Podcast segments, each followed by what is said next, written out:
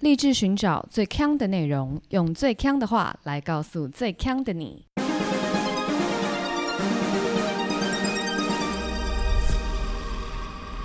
姐妹，强强强！嗨，大家好，我是 Megan，我是 Amber Aloha。我刚被 Amber 等，因为我们今天换了一个那个录音系统，就是耳朵比较敏锐的朋友应该有发觉，我们之前就是音质有点不好，会会一些那种哔哔啵啵哔啵啵的声音，有一些电波的朋友有加入，对，就是来自外星的声音。受不了原本的那个录音软体，我们就换了一个。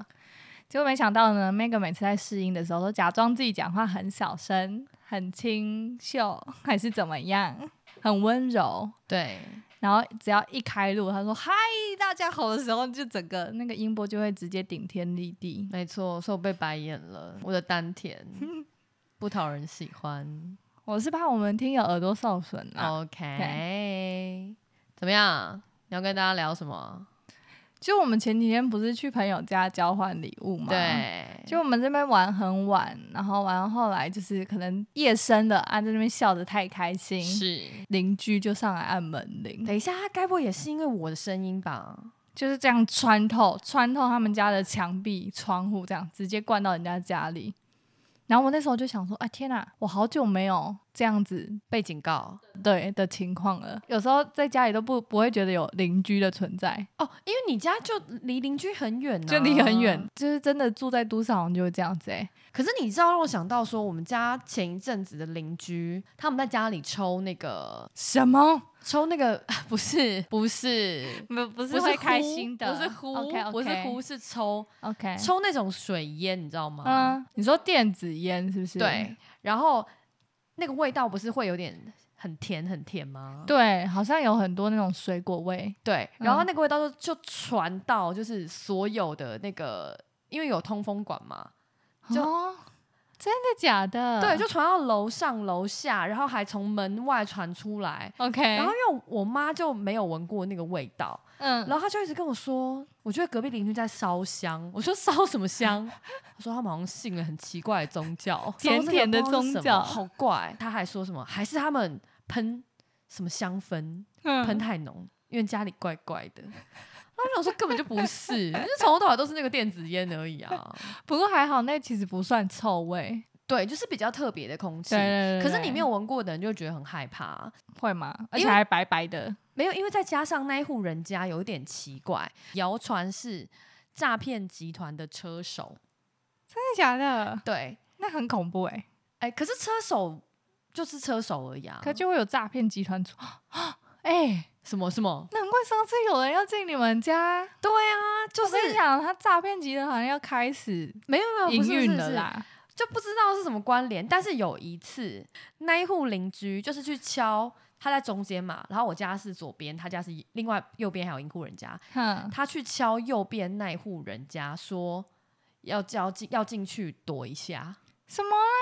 啊很可怕吼，很恐怖，，对，所以就是那一户人家是怪怪的啦，超级怪的、欸。对，再加上那个甜甜的烟，妈妈真的是再多加一道锁好了，对，所以我们家最后就装智慧门铃，需要啦，需要，不然妈妈都会放一些陌生人进家里。是哎、所以真的是都市人才有的困扰啦，就是碰上比较奇奇怪怪的邻居的时候。大家都市人保重啦。好啦，你就整开狼。我们今天要录古人懂不懂？我们今天准备的是一些形象崩坏的古人，对，可能是他双面人被起底，可能是他老了以后左思右想以后晚节不保。。可能有一点轰轰烈烈的感觉是的，所以我们今天准备的就是古代的红红，喂， 古代的嗯，古人小八卦啦。对一些小八卦。那我现在来讲一个，本来看起来应该形象很好，有一个深情的这种风格的人， OK， 那他就是苏轼。哦啊，苏轼后来有形象崩坏吗？他有一个小小的乡野。苏轼其实是一个还蛮深情的人，那他有三任比较正式的妻子，其实感情都是蛮好的。然后他也嗯写下了蛮多就是脍炙人口都要的深情的诗句，“十年生死两茫茫啊，不思量，自难忘啊”，就这种非常浪漫的东西。没错，但其实苏轼他有一个非常小的故事，而且是让人傻眼的故事。他其中有一个小妾叫做春娘，春娘不觉晓，处处闻啼鸟。不是，苏轼那时候不是要被贬吗？但是因为他其实那时候已经蛮有名的了嘛，所以他在朝堂当中其实还有一些好朋友。那就有个朋友来帮他送行，当然就有一些宴客的环节啊。然后这个苏东坡呢，就叫这个春娘出来敬酒。然后这个春娘其实蛮漂亮的，就是年轻貌美，但是就是略略懂文墨，可能没有非常才华洋溢，可是略懂略懂这样子。那席间呢，这个朋友就问苏东坡说：“哎，你这次被贬啊，这个春娘会不会跟你一起去？”然后苏东坡就说他可能会把春娘就是送回老家这样子。 OK，然后这朋友一听就说啊，怎么这么可惜，这么年轻貌美的小妾你没有要带去？他就跟苏东坡说，不然这样子，我拿我今天骑来的这个白马跟你换这个春娘好了，是财产的概念是不是？等价交换啦。然后苏东坡想一想就说，哦，对吼，我要被贬去黄州了，山高水远的，不如我就骑这匹白马吧，实在是美事一桩。然后他就说好，来换。太傻眼了吧？对，没错。然后没想到这个春娘就是还是非常的失望，因为她觉得说她怎么会输给一匹白马这样子，结果她就撞树自杀。好激烈！哎、古人这个情绪会不会来得太澎湃呀、不是啊，可是这也蛮合理的吧？如果 你你如果现在你被跟一只白马交 换，白马我这个我跳脱到现代，你被一台特斯拉 交交换，换，对，我也是觉得你怎么这样啊？你会去撞墙壁死掉吗？是不会，但是可能就会离婚。就不论如何不会是你撞墙而死 吧？不会，对，啊但是太我问号了吧？我应该可以懂那种悲愤的心情呢、你说我深爱着你，然后你把我换来了一台特斯拉，对呀、而且我又不是物品，这就是那个人太烂了啊！那个人就看是不懂苏东吗，坡，什么那个人？ 就知道他是一个大烂人啊呢、是不是很糟糕？对啊大家都不知道这件事情吧？不过当然这是野史啦，我也不知道是不是真的，这烂到爆哎、非常荒唐会有比比这样更烂的人吗？哦。有哦，那我再来讲另外一个，我要先讲啦，这些但很多都是野史，就他没有得到一个非常确切的证据去证明这些事情。嗯，但这个呢，人他在就是从以前到现在引起了非常多两派正反方的这个争论，因为这个人太多粉丝了。好的，这个人是朱熹，你你看看起来苏轼的粉丝很多，是不是？我是不大相信。我刚才觉得苏轼的粉丝可能多一些，好，因为朱熹是哲学家嘛，那他有提出一些论点，所以想必支持他的人可能是比较激进的人，我觉得啦。哦，苏轼这个文学家，那大家就是赏析赏析而已嘛，不会有这么强烈的爱意。对，比较不会有派别之分。 OK，然而朱熹不一样，因为他开创了某个学派，那所以一定是有很多追随者。所以其实这个我在查这个资料的时候，其实看到很多的粉丝都在比战，哼，在网络上说这个都是野史不可信这样。那我现在讲一下朱熹他最大的主张是什么？他就说存天理灭人欲，那是什么意思呢？就是他说什么天理，天理就是一切饮食就是天理，可是山珍海味就是人欲，哼，就是你 too much 的话就是人欲，所所以他不。赞成你 too much。例如说夫妻就是天理，可是三妻四妾就是人欲，明白，明白。其实蛮科学的嘛，对不对？就是有点是无论你什么事情都不可以过于奢华，大概是这样子他的一个主张。但是没想到他其实有一些就是跟他这个想法违背的一些事情，你说他的所作所为吗？对所作所为，我说不要三妻四妾嘛，但他其实纳了两个尼姑当小妾，而且是尼姑， 尼姑得死。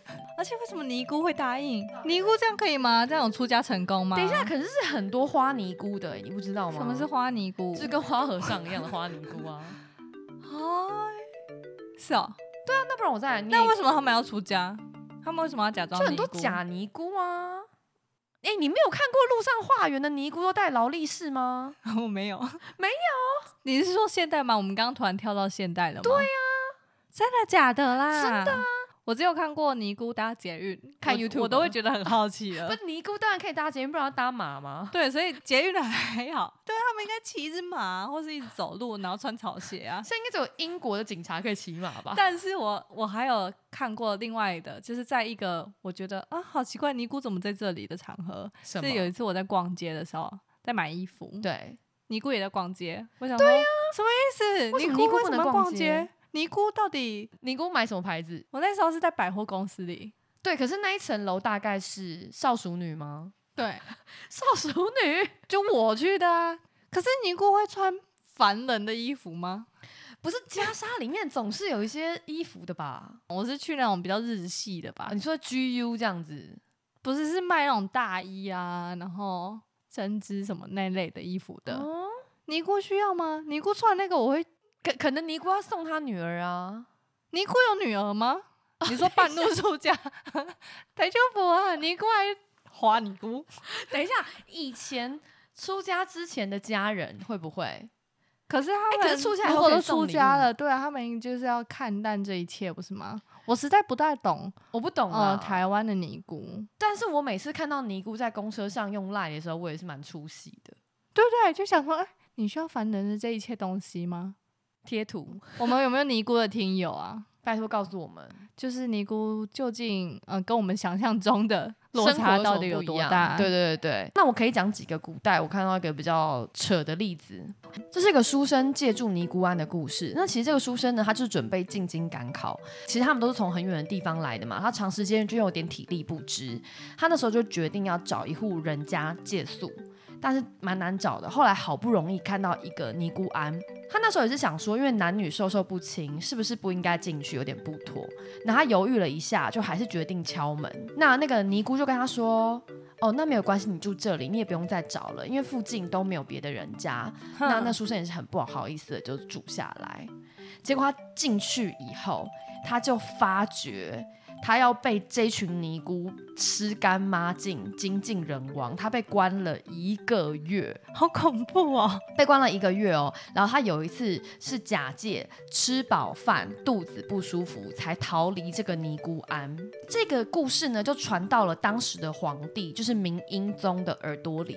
然后那个皇帝听到说尼姑庵的尼姑竟然这么不遵守这种佛家的规定，就相当生气。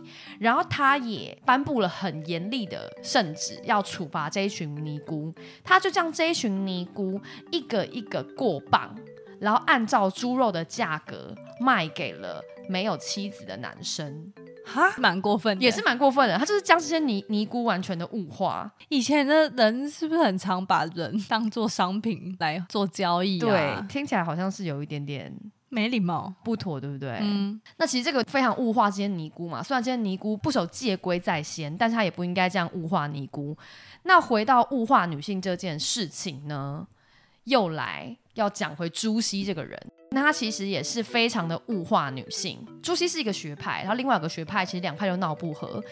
那当时朱熹为了要报复跟他敌对的这个派系呢，他就决定要恶整这个派系其中一个人啦，哼叫唐仲友。但是呢，因为唐仲友的关系还蛮好的，他就有点搞不定这个唐仲友， OK，所以他就决定要二惩跟唐仲友很好的一个官妓。那他就把这个官妓抓起来关，然后呢指控说这个唐仲友跟这个官妓当中有不正当的性关系。要不然呢？要不然逛完嘞刚干就是嘛？对啊，就是对， 反正就是也没什么了不起的这样子。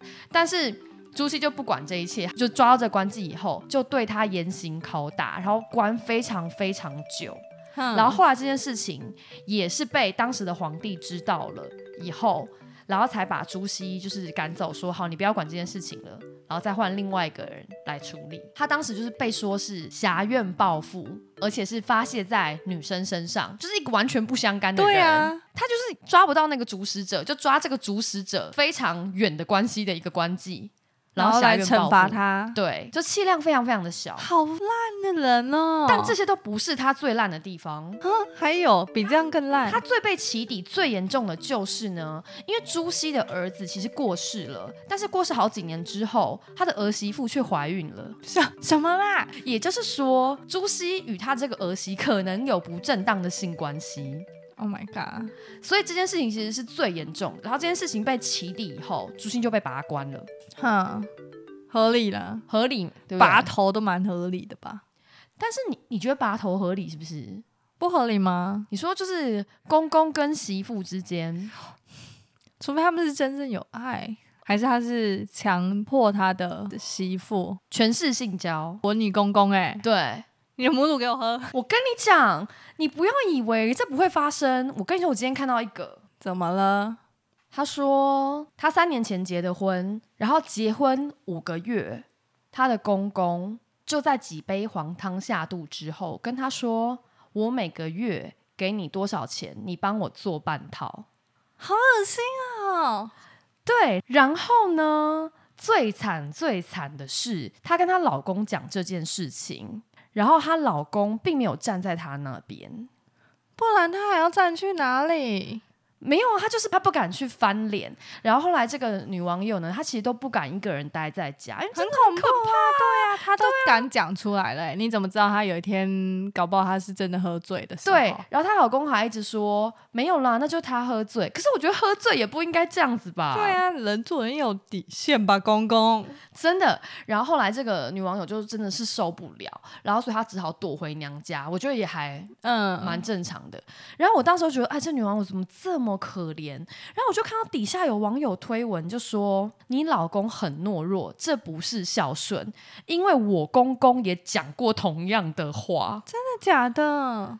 但是推文的网友，她老公就是直接跟她爸吵起来，嗯，这比较嗯。合理吧？对，这就是有一个好像真的有一个靠山的感觉。对对，但哪来这么多不合理的公公啊？对啊，啊，为什么公公们都觊 觎媳妇的的一些母乳，不管是乳汁的部分还是母体的部都不分，行哎、对啊，公公当自己猪吸哦，我超傻眼呢、超恶的。很可怕吧？那这比我们之前在那边觉得公公喝母乳很好笑，现在我笑不出来。对啊，我现在只想吐。很可怕吧？请小心，各位公公的听友，还是警告你们，不准这样。不要在那边崇拜猪吸，对啊，胡搞瞎搞。刚不是讲到朱熹的粉丝都很死忠吗？现在有个文学家叫石蕴玉，他其实是朱熹的脑粉， OK，就脑粉到不能哦。他那时候在修书的时候，因为修书你要读非常多的藏书，才能再编纂出另外一本书嘛。 嗯，他那时候就发觉有一些书，他就在诋毁朱熹，因为反正朱熹到后期本来就有点毁誉参半嘛，就像我刚刚讲的一样呢。然后他当下就非常的生气，然后他就把他自己的老婆叫过来，然后把他老你笑什么？为什么又跟老婆什么事啊？对，生气我要叫老婆，对不对？对啊，他把他老婆叫过来，然后把他老婆头上身上的首饰全部拿下来，又到底， 要是我是他老婆，我绝对不会过去。我还说你要跟我讲话，你就自己过来， 而且还把我的珠宝是什么意思？对，，然后他把他的珠宝全部拿下来，拿去当铺卖掉。到底关我什么事？就为了买买断那些诋毁朱熹的书籍，我黑人问号。然后一次买了三百多本，尽数烧毁，就是为了要保全他偶像的名声。我就问这个石先生，是的，你自己没有金银财宝吗？这人是他真的很铁，脑粉到不行哎，而且他也欺负女生是哪招啊？我真的看不懂哎、你自己要生气，你的偶像被嘴了，你要去拯救他，你就花你 自己的自己的钱到底对干我这个老婆什么事情？是不是哎、？我觉得以前的人，我们在录这集，就是古人有一些小八卦，可以好好来 diss 一下，到底为什么要找女性麻烦？ 就到目前为止，他们都在诋毁女性，就把女权狠狠的踩在脚下。对啊，是好啊，既然你提到政治人物，我来讲一个古人，他叫匡衡，不红，你绝对听过。真假我先来讲大家一定听过的故事。哦？OK，他在还小的时候，他们家很打破水缸。不是那个是司马光， OK，他们家里很贫穷，嗯。可是他就是一心向学的孩子。第二个机会用萤火虫看书，不是接近，但因为他们家连灯都没有，不是用萤火虫看书吗？萤火虫是另外一位，凿壁没有错，他嗯 OK 就把墙挖了一个洞，偷这个邻居的光来看书。但我在讲他正式的这个黑历史之前，嗯，因为我在查他的时候，然后我就查那个凿壁偷光，结果就发现其实现代也有凿壁偷光的故事。哎、现在墙这么厚要怎么打？是土拨鼠吗？其实是 PTT 的网友啦，他不是为了看书凿壁偷 OK 光等一下，他该不会是想要模仿荷兰红灯街的一些那种洞吧？你是说有一些就是直径比较大的洞吗？有一种是直径比较大的，有一种是真的让你偷看的。真的、哦？对啊，有一种是你可以穿过去嘛，嗯，对，对。但是有一些是就是让你偷看，然后你可以看里面的人，哦，就是有这种哎偷窥我在感偷看别人，对，但这样明明看的比较不清楚，反而会更兴奋，是不是？它会很多个洞啊，大家一起在那边这样看呐、啊。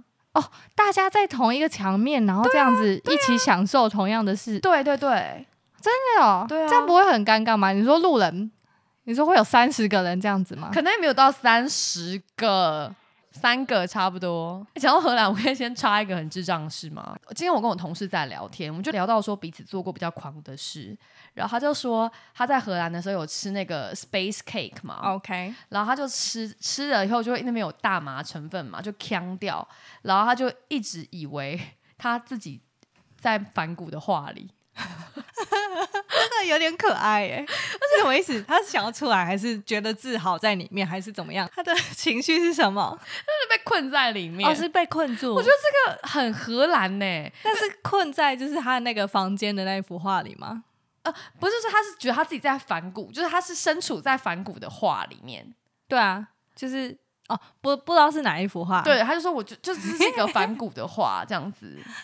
但他有形容一下他旁边是什么吗？哦，这倒是没有， 哦但真的很呛、欸，好可。爱哦！而且他其实有点算半意识清醒，因为他并没有说我在达文西的画里，他说反骨，哦，就是这个时空算有对对，有跟现实结合。啊，好酷、哦！我也想要待在画里。对啊你刚刚你问他是吃哪一个 space cake，我之后就要去吃那个。对，好想吃哦，真的耶好呛哦、在画里的感觉，好呛哦，那不知道他这样看出来是不是旁边都会变成画的样子，不知道欸、然后就变我那再来个问梵谷他的。油画的样子。Oh my god，太迷幻了吧！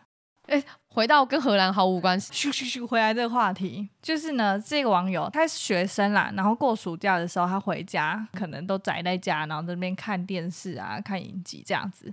那阵子呢，隔壁邻居刚好在装修，结果有一天呢，就是在钻东西，就嗯，什么都很大声。突然他看电视看到一半的时候，柜子里面的书全部都掉下来， OK，然后他就想说什么怎么回事，然后他就走近一看，越走越近的时候，然后他就想说，该不会是因为隔壁施工把这个墙钻钻爆破了了吧？嗯结果他走近就发现他真的把他的柜子钻爆了，所以那个邻居是他们施工的时候是从他们家然后钻打来穿墙。对，穿来他们家哎、哎、可是你让我想到小时候我们家有一次漏水啊，抓漏其实就很麻烦嘛，所以就是会请水电工来，然后就是开始顺藤摸瓜，看到底是哪里漏水。哼，结果水电工也不小心把我们家二楼，我们家那时候住二楼，跟一楼的天花板穿破，假的啦，真的穿破。这些东西有这么容易破、哦？我想说，楼地板有这么薄吗？啊， 穿破哦，然后穿破那时候就是因为太尴尬了，然后所以就是就只能先用那个毛巾，有点像塞那个超级犯人尴尬嘴巴的，他这样子塞在塞在那里。你说给鬼丢这样子，对对，然后那时候我们家关系就跟楼下闹得很不好，因为你漏水，楼下一定会很生气，虽然不是我们刻意造成的，然后他把人家的屋顶又钻穿爆，破，对。然后最尴尬的是，那时候就是因为你那边就有个洞，用毛巾塞起来嘛。哼然后我觉得我妈那时候也忘记她为什么要去去整去拉那个毛巾，就她就去拉那个毛巾，一拉，然后那个水泥就会这样啪啦啪啦落成落对到他们家。最可怕的是，那个女主人刚好也在往上看，所以我们我们就与他们四目交接， Oh my god！好凿窘壁取迫哦光。 哎、 你们这个这是什么恶邻居啊？ 不是那个漏水也并非我们所愿呐、但在讲他的黑历史之前，谁现在在讲谁？我是谁？我在哪？我们刚跳好远，我们刚去了荷兰，又到我家。回到匡衡， 匡衡哦身衡上，OK 对，凿壁偷光。 OK，就有网友问说，在现代匡衡会不会被告到死？ 我看来应该是不会，因为毕竟看你看 你们这个毛巾洞，看来你现在也是活得好好 的。不是啊，你那个也不是故意的啊。啊，我真的要进入故事主体了。就是呢，匡衡虽然小时候的这个凿壁偷光的故事被传为佳话，对，那他长大之后呢，就变得怪怪的。他他小时候就怪怪的，好不好？他凿壁偷光，这不怪吗？哦，对，大家其实只是没有追究他的这个手段有点奇怪。对，，大家只是把他上学的这个点放大，完全忽略他偷窃这件事情啊。他如果连光都能偷，还有什么不能偷？你说的很有道理。废话，对，连光都要偷，什么东西他偷不到？对呀、匡衡长大了之后，他就是一路这样考试啊，然后就进到了朝廷里面。那他本来刚开始就是一个很正面的形象，但是因为他其实他是就是老百姓出身的，所以他在升官的路径没有说太顺遂这样子，所以他就虽然就已经进朝廷，但都不是当到太好的官员。对然后后来他就是好不容易就是抓准机会，然后就慢慢的靠自己的努力晋升，做到一个大官之后，就是没想到他好像就是有点走路走偏，还能多偏？很偏。他就是很得民情，然后皇帝又爱他，就是皇帝都会送他一些地啊什么的，但他都还嫌这些地不够，他还会就是把那个地周围的地就是自己再把它征收过来，就是私藏啦。嗯，就是这样，经年累月的偷暗扛地啊，然后搜刮这些金银财宝，但某一天惹到朝廷里面另外一派的势力，对，然后就被扛了。皇帝发现之后呢，然后就把他贬出境。结果呢，匡衡最后变回一个庶民，最后还是饿死的。不过我刚刚突然想想啊，就是我们刚刚不在讲说他，不是有句话说什么“岁寒时逃班不，寒逃堪奴”，就是一样的意思。就他其实小时候会有偷这样的性格。反正我我那时候不知道在做什么主题的时候，也有看到很多人讲说，小时候会偷爸妈的零钱，因为爸爸爸不是都会有很多零钱，就是唰，然后放在一个地 方，这样都子。抓一把出来，对，就是从可能从西装裤就会把零钱全部放在一个，例如说烟灰缸里面好了，那边就会有很多零钱。哦，那小时候十块二十块就会觉得很多嘛，所所以大家都会想要去偷偷拿那个，觉得反正也不会被发现，对，也这样不会，被发现。然后也不是什么大钱。嗯嗯嗯，然后后呢，我小时候做过最坏的事情就是拿那个里面的零钱，嗯，但是我也不敢拿很多，因为它如果突然分量少很多，就对会被发现。对。所以我以前还会去沙发缝里找。哦， 很聪明哎，沙发放里面超多零钱，啊超过零，钱啊！然后以前还有个地方也会有零钱，就是呢，我们家有钢琴，嗯然后钢琴因为它有轮子，会有点不稳，所以它会其实底下压着用钱去把它垫高。然后谁会用钱去把它我订妈到，我妈就是用钱常去垫桌 角。 ？OK，然后呢，我为了要拿那个钱，我就要很用力、很用力的把十块钱从钢琴底下抽出来。你手被被夹到、没有，就是要慢慢推啊，慢慢弄啊。 o k 然后妈妈就想，嗯，奇怪，钢上琴次怎么没有补，哦，然后就补，然后嗯，上次好像这只脚没有， 然 我的钢琴一直歪掉。后天啊，这是钢琴是怎样投币式的吗？ 对，大概是我小时候就是小偷一些零钱啦。还好你长大之后没有偷土地， 土地有那么好偷 吗？我看现在应该没有。对都啊匡衡生长在这个长年大代，哎、长大好像好像真的没偷过什么哎、长大如果偷东西的人，警察先生哦，进来哦， 进来哦。好可怕哦！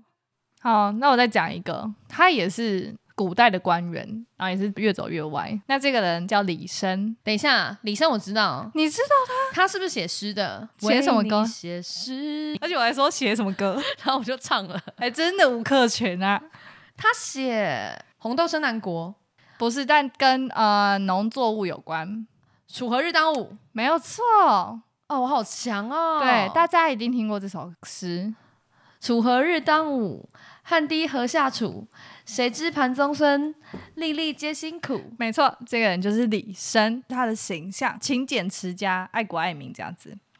结果没想到呢，现实生活中他其实是一个很贪腐的官员，然后他的生活也是非常奢侈。啊，多奢侈呢？举例来说，他他很喜欢吃鸡的舌头，所以他吃一道菜就要杀掉三百只鸡。等一下，一道菜里需要三百个鸡舌头吗？我是没有看过鸡舌头多大啦。我也是没看过，应该比小指甲还要小吧？我觉得可是鸭舌头很大哎、鸭舌头超大的耶。对，鸡跟鸭有差到这么多吗？还是他不吃那个鸭舌头的那个骨头的部分，他只吃那个肉，然后那个肉要再拼成一只鸡这么大，才需要三百只。你知道我想到以前小时候看《小当家》的时候，有一集他们是拿那个豆芽菜，然后他要去头去 尾，，对，把它拼出一只鸡。我就好想吃那个菜哦，我觉得得一定不会特别好吃、啊，应该很好吃、就欸，银牙鸡的概念有什么好吃的？色香味俱全这样子 啊，才没有哎、还是偷鼻金当吧，整只鸡哦。没有是不是？ 你刚讲李生吃鸡舌头，因为一只鸡只有一个舌头嘛，对所以，他要吃一盘菜都鸡舌头，就要杀三百只鸡。没错，我很喜欢吃一个菜叫鸡软骨，哼，那鸡软骨一只鸡也只有一个。哦，真的、哦，对，啊，那我不李生，你就是现代医生，不是啊，那你其他的肉又没丢掉，你还是那给别人吃啊。嗯， 哎、但我不喜欢吃鸡软骨，我体会不到那个吃骨头的乐趣、欸。虎姑婆才喜欢吃鸡软骨啊，那你们这些虎姑婆，不，我李生。好，那这其实只是他的这个奢侈的一个小小例子啊。那他怎么过这样子如此奢侈的生活呢？就是靠他贪污而来的，那我以后听到那首诗，我都不会感动嘞、真的完全不会哎、对，啊，你不会想到写出这个诗的人是这样子的人哎、刚刚我们前面讲了很多非常崩坏的人，因为在查的时候，我看到一个非常正直的人，但这个人他其实没有什么不太知名了，只是因为我觉得他的事迹蛮有趣的，所以跟 OK 大家分享一下。这个人叫杨继宗，那他只是一个知府，所以是明朝的一个知府，就蛮小的。那有一天他其实不在家的时候呢，就有人来送礼，然后他的妻子就代收，那个礼物是一只鹅跟一个猪头这样子。 OK，就杨继宗回来以后，他就吃，他也没有问说这个东西哪里来的，结果没想到吃吃吃吃完以后，他才想到要问说，哎、家里怎么突然有这么好料的？哼，然后他的老婆就说，哦，这别人送的、啊。然后杨继宗就想说，完蛋了，我吃掉人家送的礼物，这可能是一种行贿嘛，我就不 OK，能吃。然后这时候就捶胸顿足，然后召开所有的属下，然后还有家人，然后开了一个检讨会议跟自我批评，就觉得说他觉得他没有教育好他的老婆啊，竟然没有意识到这可能会有行贿的这个危险在里面啊。 OK，然后就非常自责。但最厉害的是，他开完这个会以后，他直接在众人的面前拿出一块肥皂，然后吃下去，为什么？什么意思？